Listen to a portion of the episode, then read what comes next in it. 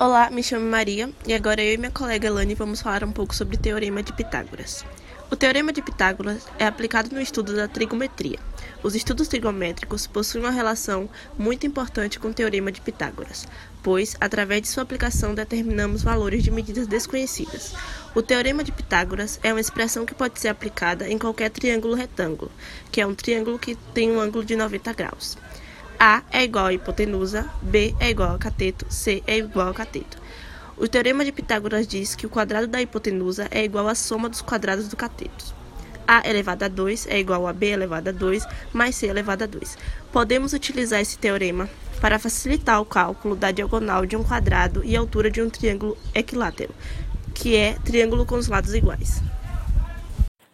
A hipotenusa é o maior lado de um triângulo retângulo e o lado oposto ao ângulo reto. Os outros dois lados são os catetos. O ângulo formado por esses dois lados tem a medida igual a 90 graus. Identificamos ainda os catetos de acordo com o ângulo de referência, ou seja, o cateto poderá ser chamado de cateto adjacente ou cateto oposto. Quando o cateto está junto ao ângulo de referência, é chamado de adjacente. Por outro lado, se está ao contrário a esse ângulo, é chamado de oposto. O Teorema de Pitágoras foi criado por Pitágoras de Samos. Ele foi um dos grandes filósofos pré-socráticos e matemáticos da Grécia Antiga. Segundo ele, tudo é número, frase que indica uma explicação para a realidade e tudo que existe no mundo. A ele foi atribuído o uso e a criação dos termos filósofo e matemática.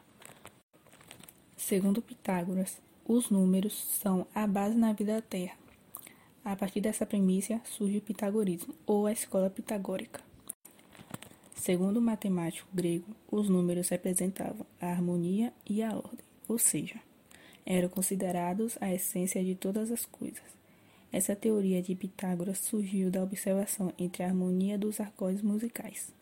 Os pitagóricos acreditavam que a concepção não era meramente matemática, mas também mística e espiritual.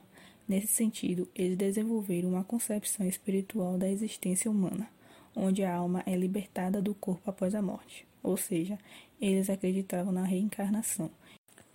Alguns exercícios sobre o Teorema de Pitágoras. Primeiro exemplo: calcule a medida da hipotenusa. Se um triângulo retângulo apresenta 3 cm e 4 cm como medidas do cateto, qual a hipotenusa desse triângulo? A resposta é a ao quadrado é igual a b ao quadrado mais c ao quadrado a ao quadrado é igual a 4 ao quadrado mais 3 ao quadrado. a ao quadrado é igual a 16 mais 19. a ao quadrado é igual a 25. a é igual a, a raiz de 25. a é igual a 5. Portanto, os lados do triângulo retângulo são 3 centímetros, 4 e 5.